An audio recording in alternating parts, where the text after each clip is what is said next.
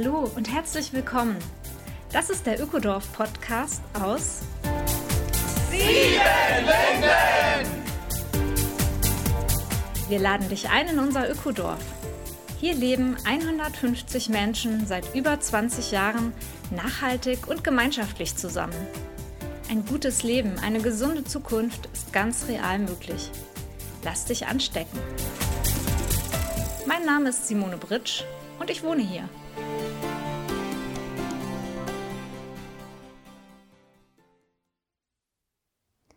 Hallo, herzlich willkommen. 19. Folge Ökodorf Podcast aus Siebenlinden. Es ist schon viele Jahre her, dass 1997 die ersten Siedlerinnen Siebenlinden als abgelegenes Land der unbegrenzten Möglichkeiten vorfanden. Wald, Wiesen, ein verfallenes Haus, die Weite der Altmark. Das Gelände war irgendwie eine Spielwiese für Erwachsene, die die Welt retten wollten. Martin war damals dabei und blickt mit mir zurück. Auch das Experiment Club 99 fällt in diese Gründerjahre des Ökodorfs als eine kleine Untergruppe ein höchst ungewöhnliches, ja sogar radikales Experiment gestartet hat. Veganes Essen, gemeinsame Ökonomie, neue Beziehungsmodelle.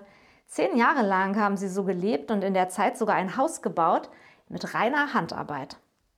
Martin berichtet durchaus auch mit einem kleinen Schmunzeln aus dieser Zeit. Ja, wo stehen wir heute? Martin und Familie haben gerade vor wenigen Wochen Abschied genommen aus der Gemeinschaft Siebenlinden und sind hinaus in die Welt gezogen wo sie jetzt eine neue kleine Gemeinschaftsinitiative beratend unterstützen. Und ich nehme an, dass der Zauber der ersten Stunde auch dort gerade besonders erlebbar ist. Hallo Martin. Hallo Simone. Ja, ich freue mich auf das Gespräch mit dir, dass wir ein bisschen äh, Zeit haben, um darüber zu sprechen, wie du damals vor 24 Jahren als Pionier einer der ersten warst, die das Ökodorf-Gelände besiedelt haben. Was kommt dir denn so als erstes mit in den Kopf, wenn du an die Zeit zurückdenkst, so Bilder, Impressionen, erste Erlebnisse an unserem Platz?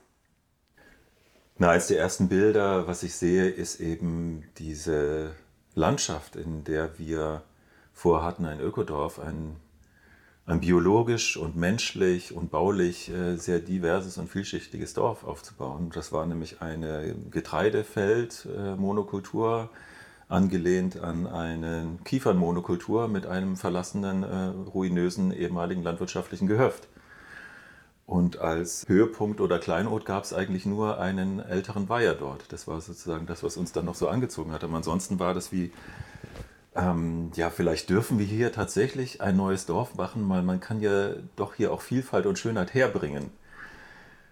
Und das war sozusagen auch ein Geschenk, würde ich sagen, an die Gründer des Ökodorfes, weil wir ja auch in dem Konflikt standen, man macht das in Deutschland nicht jetzt neue Gelände noch versiegeln mit neuen Dörfern, aber vielleicht in so einer konventionellen Monokultur mit dem, was wir vorhatten, war es vielleicht doch okay. Ja, mir kommen Bilder an die ersten Bauwägen, die dahin zogen, der erste Mutige, äh, der alleine dort die ersten Nächte verbracht hat weil es ein bisschen Randalierer gab aus der Gegend, äh, wegen eben sozusagen Rechtsradikalen, die so in der Gegend weiter entfernt äh, ihr Unwesen trieben und auch mal dort gesehen wurden. Dann ist der einfach hingezogen, hat einfach gesagt, gut, hier muss jetzt jemand sein und muss das hier beschützen. Also auch so einen Mut ja, zu haben. Und äh, wie da ja dann immer mehr Bauwerken dahin gezogen haben und uns da ganz spartanisch eingerichtet. Ein Wasserhahn, weil zum Glück der Brunnen noch reaktivierbar war.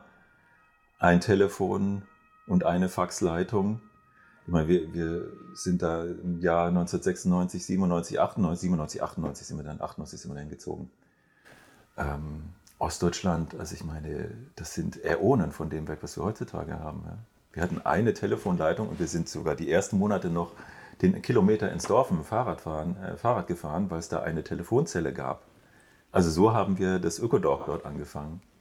Zum Glück mit einem Hintergrundbüro an dem Standort, von dem wir das Ganze vorbereitet hatten, wo es ein bisschen mehr Technik gab.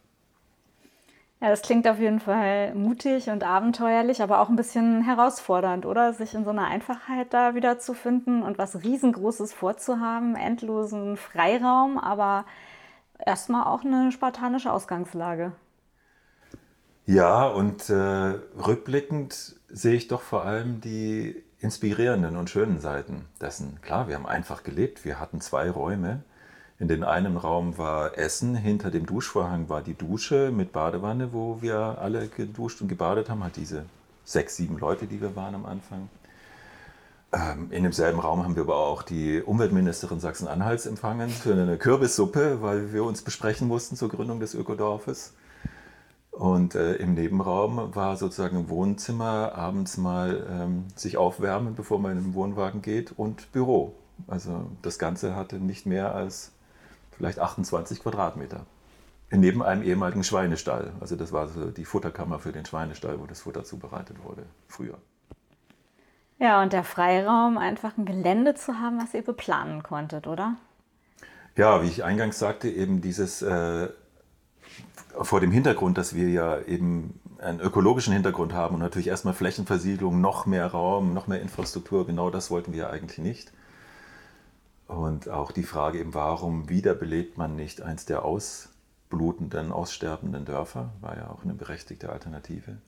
Eben die Möglichkeit, an so einem Standort sich einzubringen mit aller Kreativität, mit Permakulturgedanken, mit ja, hier braucht es eigentlich Diversität. Also wir, wir gestalten ein Dorf so, dass dann auch das Tierleben und das Insektenleben wieder hierher zieht. Also, ähm, und dann eben diesen Freiraum zu haben, auf dieser fast nicht geformten Fläche zu gestalten zu können, mit den ersten Begehungen, mit äh, Menschengruppen der ersten Pioniere, mit denen wir da rumgelaufen sind und das Gelände überhaupt erstmal so erfüllt haben, aus verschiedenen Perspektiven uns angeschaut. Die Jahreszeiten virtuell ähm, an uns vorbeifliegen lassen haben und dann konnten wir gestalten, ob auf Papier oder mit äh, Lehm und Holzstückchen und Moos und Kiefernadeln oder mit kleinen Sketchen, die wir gespielt haben. Und da hatte das Dorf eben noch eine Vielgestalt, weil diese ganzen vielen verschiedenen Gestalten äh, konnten eben parallel existieren. Also wie so ein Multiversum, und was davon entsteht, ist noch gar nicht so wichtig, weil in dem Moment kannst du ja wie so ein Künstler noch verschiedene Entwürfe machen. Und die verschiedenen Entwürfe der verschiedenen Leute und die verschiedenen Entwürfe eines jeden Einzelnen. Und auf einer anderen Ebene eben diese, die Inspiration, also was das an Energie freisetzt. Ich glaube, da hat man als Pionier auch, wie jeder Mensch, der was erfindet, wie jeder Mensch, der eine Schule gründet oder eine Firma gründet oder ähm, ein neues Land eben bezieht, wie wir das gemacht haben. Die Freiheit, ähm, außerhalb von Strukturen zu denken, die da sind. Also da waren ein bisschen Strukturen. Und natürlich mussten wir uns ganz viel mit Baurecht, mit der Baunutzungsverordnung und mit dem deutschen Baugesetz und äh, Raumordnung und so beschäftigen. Aber innerhalb dieses sehr weiten Rahmens, theoretischen Rahmens, waren wir in der Gestaltung sehr frei und das setzt, glaube ich, ganz viel Energie frei, wo man sich nicht ständig beschränken muss, wenn man etwas weitergestaltet oder unterhält, Wartung macht an irgendeiner Maschine oder einem Projekt, was schon da ist, dann ist man die ganze Zeit in dem, was das braucht, um weiter zu existieren. Wir konnten was schaffen aus dem Nichts heraus und da ist erstmal viel mehr möglich, als vielleicht nachher real dann auch geht. Und da wächst man auch über sich hinaus, was Energie angeht, selber. Ich glaube, wir konnten dort auch aus so einem Raum heraus selber persönliche Energie schöpfen. Einfach, egal, 10, 12, 14 Stunden am Tag arbeiten, weil es gab so viel Tolles aus der Traumwelt in die reale Welt zu holen. Und da waren auch in der, also was anderes, was auch das Pionierleben da, glaube ich, interessant macht, ist, dass wir ja auch menschliche Konflikte hatten. Wir waren starke und unterschiedliche Charaktere und äh, da war man sich auch nicht immer nur grün. Aber das steht auch in einem Verhältnis zu etwas viel Wichtigerem, was gerade ist, nämlich dieses UFO in der Landschaft da landen zu lassen. Und ich glaube, auch da hatten wir weniger Reibung. Also die Reibung, äh, die Kreativität hat auch diese Reibung überspielt. Und auch da konnten wir dadurch, glaube ich, sehr viel gestalten und eine Energie freisetzen. Also so ein ganz schöpferischer Moment, eine, eine Kraft von Leuten, die zwar unterschiedlich sind, aber doch dasselbe wollen. Und das ist ja dann ziemlich schnell auch in deinem Fall gegipfelt in, dem, in der Idee Club 99. Also ein Riesenexperiment, was gestartet wurde gleich zu Beginn des Ökodorfes. Erzähl uns ein bisschen drüber. Wie habt ihr gelebt? Was war Club 99? Was sollte entstehen und wie hat es sich entwickelt? Ja, der Club 99 war eigentlich von Anfang an als 99. Siedlungskern ähm, gedacht, vorgedacht von der Silke, die auch eine der Gründerinnen, äh, Mitgründerinnen des Ökodorfs ist, als etwas, wo neben dem ähm, man könnte vielleicht sagen, kompromissbehafteteren oder ähm, mehr inklusiven Konzept des Ökodorfes, was eben eine bestimmte Bandbreite an ökologischer Radikalität und an sozialen Lebensformen und so weiter erlauben sollte, natürlich, ähm, sollte der Club 99 ein wirklich fundamental, radikal ökologisch-soziales Experiment sein. Vor dem Hintergrund auch dieser Studie Nachhaltiges Deutschland, die äh, der BUND und Miserior in den 90ern rausgebracht haben, als die Erkenntnisse mal so richtig publizistisch auch ausgebreiteter wurden, dass dieser Planet zu begrenzt ist in seinen Fähigkeiten, Ressourcen zur Verfügung stellen und die Überbleibsel der menschlichen Aktivitäten wieder zu absorbieren und zu integrieren. Das Ergebnis damals war ja, der ökologische Fußabdruck der Menschheit muss, und speziell der Deutschen, muss um 90 Prozent reduziert werden. Und das war die Messlatte für den Club 99. Wie können wir einen Lebensstil verwirklichen, der tatsächlich nur 10% des bundesdurchschnittlichen ähm, ökologischen Fußabdruckes hinterlässt? Da wart ihr im Grunde zwei, drei Jahre nach Gründung des Ökodorfes eine kleine, entschlossene Gruppe besonders konsequenter, dynamischer Menschen. Und dann habt ihr eine eigene Ecke auf dem Gelände erhalten und dort losgelegt. Also es gibt eine kuriose Geschichte dazu, dass ähm, innerhalb des Gesamtökodorfes das ein bisschen als zu radikal gesehen wurde und so, naja, da wird ja niemand mitmachen. Also so radikal will ja wirklich keiner leben. Und dann äh, war eben die Idee, na gut, das muss ja nicht die erste Gruppe sein, es kann ja die letzte Gruppe sein, die dann entsteht. Dann halt die 99. ist ja egal. Und dann war es aber tatsächlich so, dass wir ähm, uns hin und wieder getroffen hatten und immer mehr Leute dazu kamen und wir dann im am 9.9.99, nicht ganz zufällig, aber auch nicht von langer Hand dorthin geplant, ähm, dass uns dafür von der Gesamtgruppe und der Genossenschaft zugesprochene Gelände dann eröffnet haben, dieses Experiment, nachdem wir es vorher vordefiniert haben. Und wir sind ja erst 97, 98 überhaupt aufs Gesamtgelände gezogen. Also wir waren am Ende die erste Gruppe, die gesiedelt hat auf einem Gelände.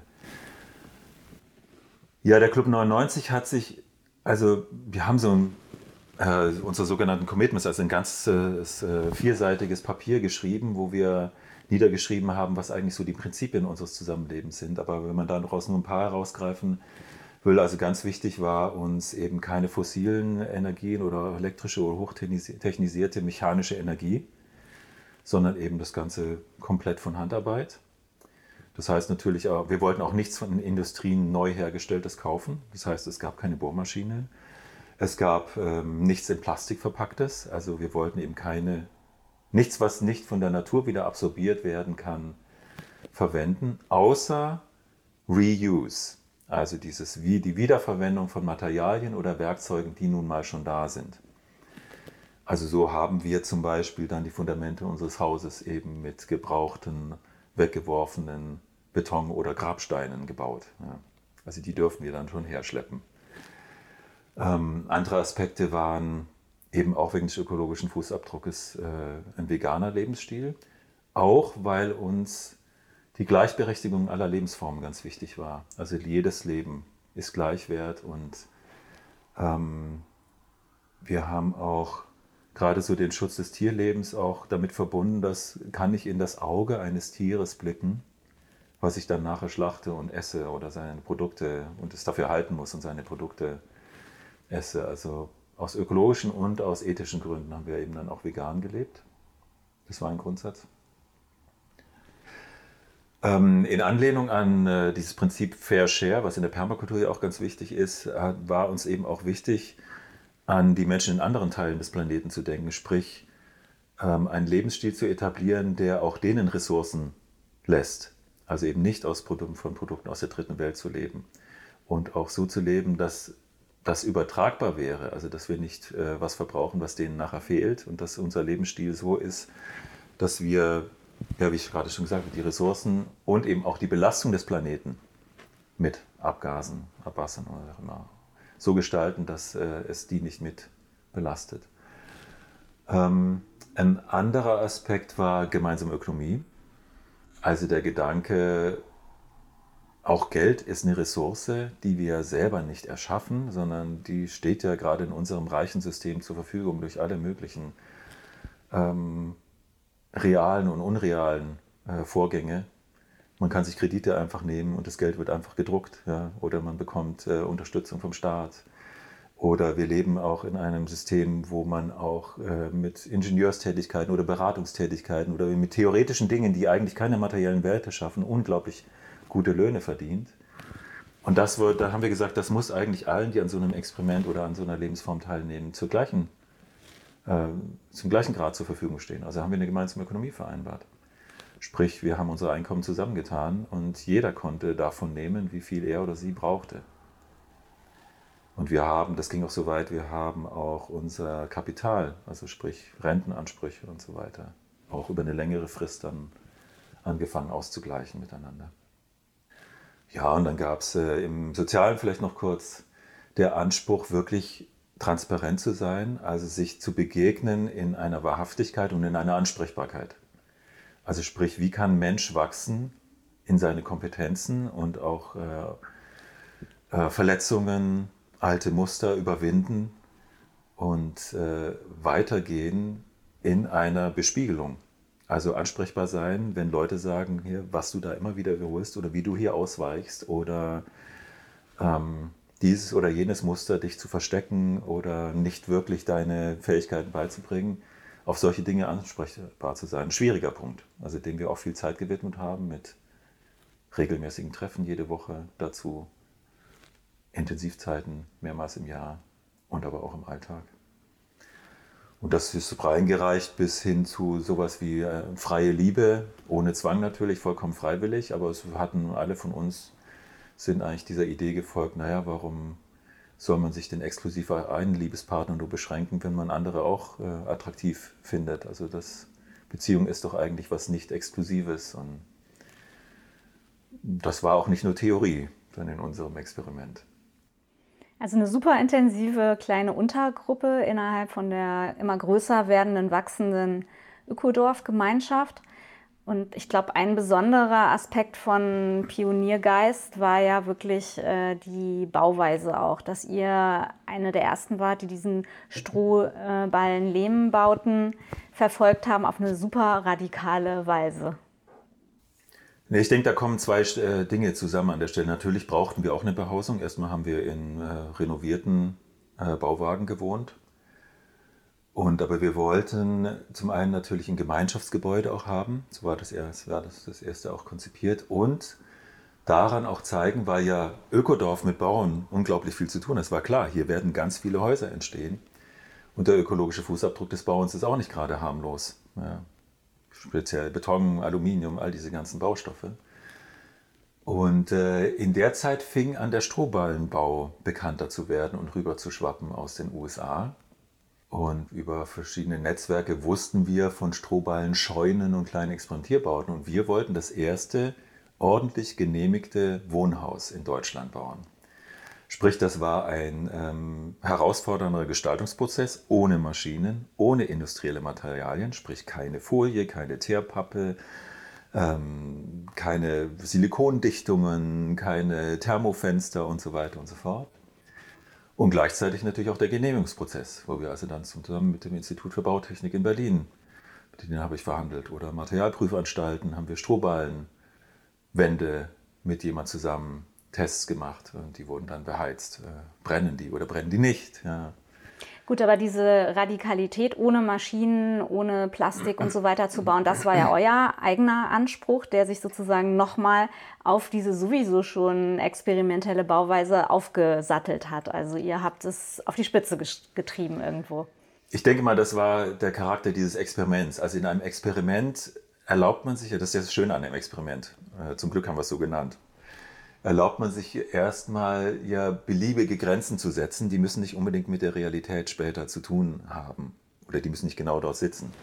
Und im Experiment ähm, gestaltet man oder versucht man ja auch etwas äh, zu gestalten, auszuprobieren, materiell oder wie auch immer, was nicht in dieser Reihenform nachher umgesetzt werden muss für die Menge, ja, sondern woraus man äh, lernt. Und, ähm,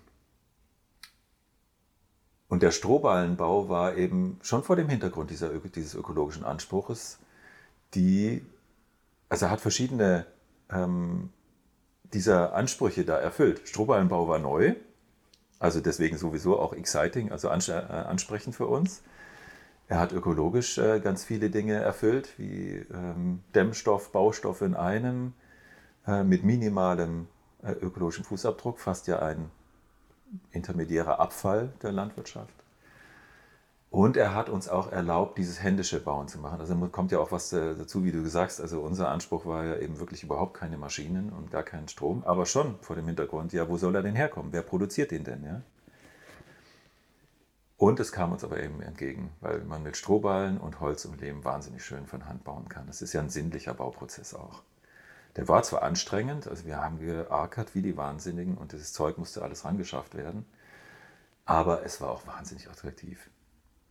Und das hat man zum Beispiel daran gesehen, wir haben die erst, ich glaube im ersten äh, Seminar Sommer hatte der Club 99 mehr Seminargäste als der Bildungsbetrieb und der sonstige Freundeskreisbetrieb des ganzen sonstigen Dorfes. Ähm, das war jetzt nur in diesem Jahr so, aber das war einfach unglaublich attraktiv. Und ich glaube, es hat insofern auch dem ganzen Dorf gut getan, weil ähm, das Menschen angezogen hat, die gesehen haben, hier läuft ja was ganz Besonderes. Strohballenbau finde ich auch interessant und cool und sexy oder wie auch immer. Und äh, so hatten wir ganz viele Leute, die mit angefasst haben und sich da ausprobiert haben mit guter Qualität oder auch Dingen, die unglaublich aufwendig dann wieder zu korrigieren waren. Aber das hat auch wieder so wahnsinnig viel Energie freigesetzt. Dieses was ganz Neues machen, was noch in der Art keiner gemacht hat und was so viele unserer idealistischen Ansprüche beantwortet. Also machen wir es mal ganz konkret, es war schon extrem. Ich war nämlich auf einer dieser ersten Bauwochen bei euch zu Gast damals, selber noch nicht im Ökodorf mhm. gelebt. Und da hast du halt mit Füßen in einer, Lehmkuh, in einer Lehmgrube rumgestampft und den Lehm vorbereitet für den Lehmputz. Da drüben saßen Leute, die haben krumme Nägel gerade gehauen, um sie ja, in diesem Haus wieder zu verwenden. Es gab Leute, die haben Schweiß überströmt mit einer langen, ich weiß nicht, wie so eine Säge heißt, einen riesen Balken gespalten, mhm. äh, den man mal eben hätte durch so ein Sägewerk durchschieben können. Also es war schon ähm, originell auch und hat euch aber beflügelt, ja. Ja, also diese körperliche Herausforderung, ich meine, wir haben auch gesagt, für uns muss keiner ins Fitnesscenter gehen. Ja? Das machen wir alles zu Hause im alltäglichen Leben. Und das ist ja auch das, was viele wissen, was manche Leute auch heutzutage vermissen. Warum geht man nicht auf den Acker und den Garten, anstatt im Büro die ganze Zeit zu sitzen ja? und immer fauler und breiter und dicker zu werden, ja? während bei Kopf überladen ist mit Dingen, die zu tun sind. Wir hatten beides. Es war geistig sehr herausfordernd, planerisch, rechtlich und wir konnten es ausleben. Ja? Wir konnten in Unterhose mit Sicherheitsschuhen auf der Baustelle rumlaufen oder im Leben rum. Und die äh, waren aber berufsgenossenschaftlich natürlich äh, angemeldet und versichert. also, und Helm. Helm hatten wir auch auf, ja. Unterhose, Sicherheitsschuhe und, und Helm. Na ja. klasse. Mhm. Also ja, immerhin ist dieses, ist dieses, Haus fertig geworden. Es steht heute noch. Es ist ein wirkliches Schmuckstück, wie es da so am Waldrand steht, mit so vielen liebevoll gestalteten Details. Und wie wurde es wahrgenommen, das Haus? Also es ist ja nicht einem privaten Zweck nur gewidmet gewesen. Ihr seid damit ja auch rausgegangen. Also das war ja so die Anfänge noch des Internets und wir waren da leider nicht besonders affin, sonst denke ich mal, hätten wir daraus noch viel mehr gemacht. Also ich hatte, wir hatten eine Website, wo der Bauprozess und das Haus drauf war. Ähm, es gab Interesse, Interesse vom Wuppertal-Institut an diesem Haus zu forschen und das zu einem größeren Projekt zu machen. Weil wir so beschäftigt waren mit der Materie, haben wir da nicht besonders viel gemacht. Aber es gab eine Studie der äh, Technischen Universität Berlin, zu genau diesem ökologischen Fußabdruck, und zwar Material-Input-Analyse. Also wie viel Material wird eigentlich verbraucht und wie, viel, wie wird Wasser, Boden und Luft belastet durch den Bau dieses Gebäudes. Und da waren wir eben, äh, das war ja Anfang der 2000er, mit diesem Haus waren wir, was CO2 angeht, im Minusbereich. Sprich, dieses Haus äh, absorbierte CO2, statt der, dass der Bauprozess es emittiert hat. Und die Gesamtmaterial-Input-Analyse ergab im Vergleich zu einem gleich großen Haus, wie man es zu der Zeit gerade in Ballungsgebieten eben äh, in so Einfamiliensiedlungen gebaut hat, 3 Prozent. Wow. Sprich eine Reduktion um 97 Prozent, was Materialverbrauch und dessen Belastung der natürlichen Ressourcen äh, angeht. Und das war natürlich schon echt überzeugend. Das ist auch immer wieder genannt worden. Und dieses Haus, es ist interessant, dass auch der Club 99 eigentlich immer wieder uns begegnet ist, auch über die Jahre, selbst wenn wir im Ausland waren. Also der Club 99, den kannten auch manche Leute in Italien. Ja. Auch so ein bisschen wie so ein bunter Hund. Ja, ne? also schon. Ja.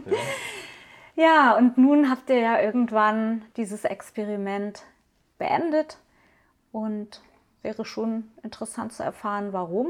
Warum konnte es nicht verstetigt werden? Es war ja eigentlich langfristig angelegt. Ja, wir haben dieses Experiment zehn Jahre insgesamt gelebt und ziemlich genau nach zehn Jahren beendet. Was, wir, was der Club 99 nicht geschafft hat, ist wirklich auf eine Größe zu wachsen, die eine Diversität an Charakteren äh, auf Dauer ermöglicht hat. Wir sind, eine, wir sind zwar mal zwölf Leute gewesen, inklusive Probezeiten, aber wir waren letztendlich immer eine Kerngruppe von nicht mehr als etwa acht Leuten.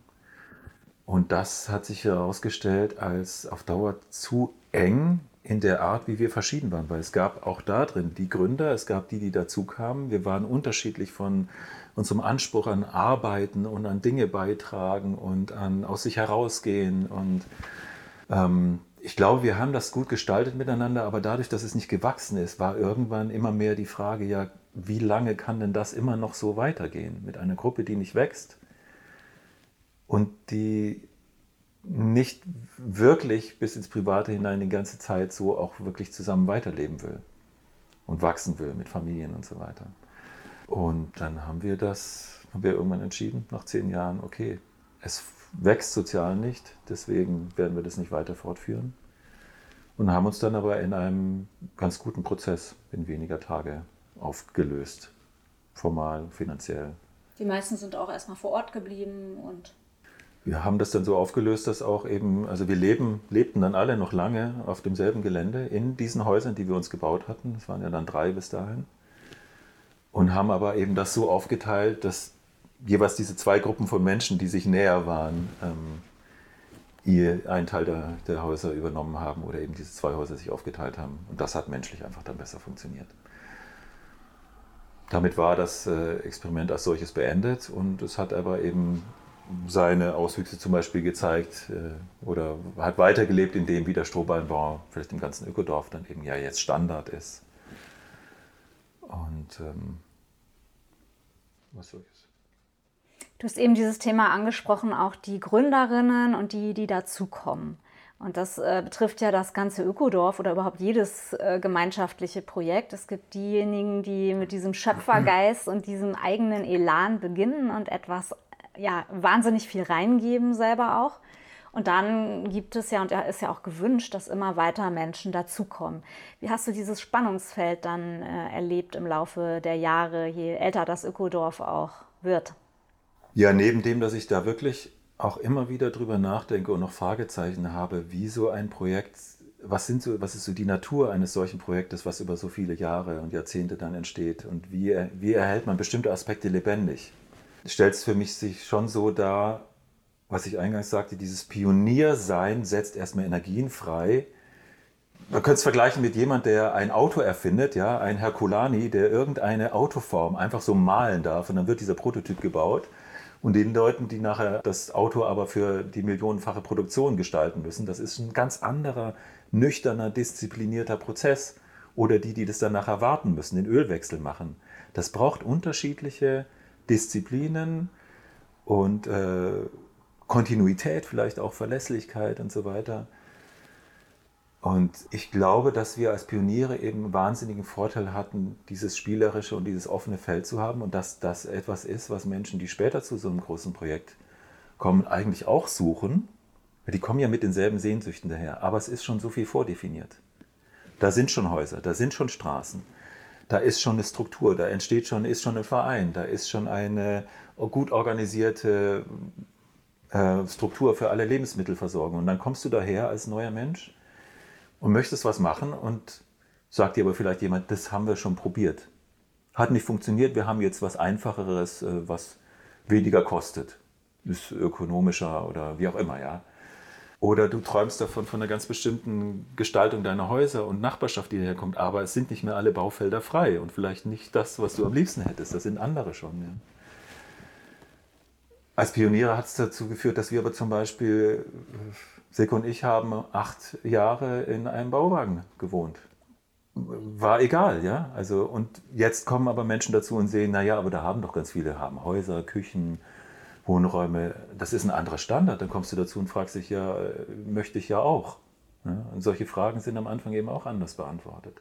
Und geht es nicht auch darum, dass die Gründerinnen ein Stück weit loslassen dann im Laufe der Jahre mhm. und auf die Weise wieder Freiräume entstehen? Sonst wird es doch recht eng für die neu hinzuziehenden. Das würde ich sagen, ist ja auch viel passiert. Also wenn man sich anschaut, wer jetzt die Geschäftsführung unserer Organisationen macht oder wie viele der Gründer und Gründerinnen überhaupt noch da sind. Es sind ja viele gegangen, nach wenigen Jahren oder auch nach vielen Jahren. Ähm ich glaube, da ist schon Raum frei gemacht worden. Ich würde, weiß nicht, ob das wirklich als Problem ist, sondern ich glaube, also meine Antwort bisher ist wirklich dieses, dass es äh, andere Energien freisetzt und dass es auch andere Menschen anzieht, wenn man gestalten kann und aus dem Größeren schöpfen kann und wenn auch ähm, vielleicht das Projekt sogar noch kleiner ist und man sich nicht mit so wahnsinnig vielen, vielen einigen muss. Ich denke jetzt zum Beispiel an Milan, ja? ein Architekt, der bei uns am Anfang war. Der hatte einfach wahnsinnig Bock, ein Amphitheater zu bauen. Und dann hat er sich den riesigen Bagger da geholt und hat äh, äh, alte äh, Schornsteinbetonsteine geholt und hat wie ein Wahnsinniger in einem zwei-, dreiwöchigen Projekt äh, zig hunderte von Kubikmeter Erde durch die äh, Gegend geschoben und der Genehmigungsprozess war kein besonders aufwendiger. Die Gruppe sagt, na ja, großes Dorf, 300 Leute später, kann man ja schon Amphitheater brauchen, darf nicht viel kosten, wir haben kein Geld, mach mal. Ja? Das ist heutzutage ganz anders. Ja? Ja, ja. Viel aufwendiger Prozess, es ist nicht mehr so viel Platz. Und es werden auch andere Fragen gestellt. Dann, ja, ähm, hast du an die Berufsgenossenschaft gedacht? Hast du an die Haftpflichtversicherung gedacht? Ähm, wir müssen einen Bauzaun außenrum stellen und so weiter. War auch egal am Anfang. Und all das dämpft halt auch die Energie. Es ist äh, wie wenn eben Energie, die überschießen will, die raus will, wird überall, ähm, werden Grenzen gesetzt. Und das, glaube ich, verlangt auch andere Charaktere, wo ich immer wieder auch total dankbar bin, denen, die herkommen und sich um Buchhaltung kümmern zum Beispiel. Mhm. Ja. Wer macht die Basisarbeit? Ja. Basisarbeit. Wir, für uns war vollkommen klar, Kompostklos, na klar, wir scheißen doch nicht ins Wasser, ja. Dafür steht das Ökodorf jetzt auch. Aber wer sind denn die, die die ganze Zeit die großen Kompostklos in dem, äh, in dem Gästeräumen ausleeren und die Dinger da wegfahren? Das ist eine Arbeit, die muss man machen, wenn das Klo voll ist. Ja, mhm. ja ich denke, es ist gut deutlich geworden. Ja. Ja, viele von den Gründerinnen haben im Laufe dieser 24 Jahre mhm. das Ökodorf verlassen, nicht aus Gründen von Streit oder ähm, Überwerfungen oder irgendwas, sondern einfach, weil was anderes anstand in ihrem Leben. Und nun seid ja auch ihr, also Silke und du, mit euren beiden Töchtern vor ein paar Monaten woanders hingegangen. Wie kam es denn dazu? Ja, da gibt es äh, sicher gibt's Gründe auf verschiedenen Ebenen. Aber ich würde sagen, es hat sich für uns angefühlt wie nach das eine, eine Lebensphase, in der wir uns aus, genau, in der wir uns ausgestaltet haben oder in der wir gestaltet haben, in der wir uns ausgelebt haben, dass die so für uns auch vorbei war. Also das Leben ist ein bisschen kleiner und normaler geworden und es war nicht mehr das, wo wir selber auch so inspiriert waren und inspirierend. Wo wir nicht mehr selber uns so einbringen konnten, wie wir das am Anfang konnten.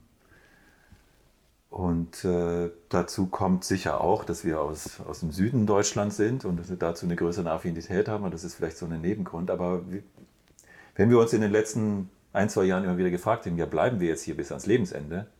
Wir haben ja noch einige Jahrzehnte vor uns. Dann war halt die Antwort, naja, vielleicht steht einfach nochmal was ganz Neues im Leben an. Und dem sind wir dann gefolgt.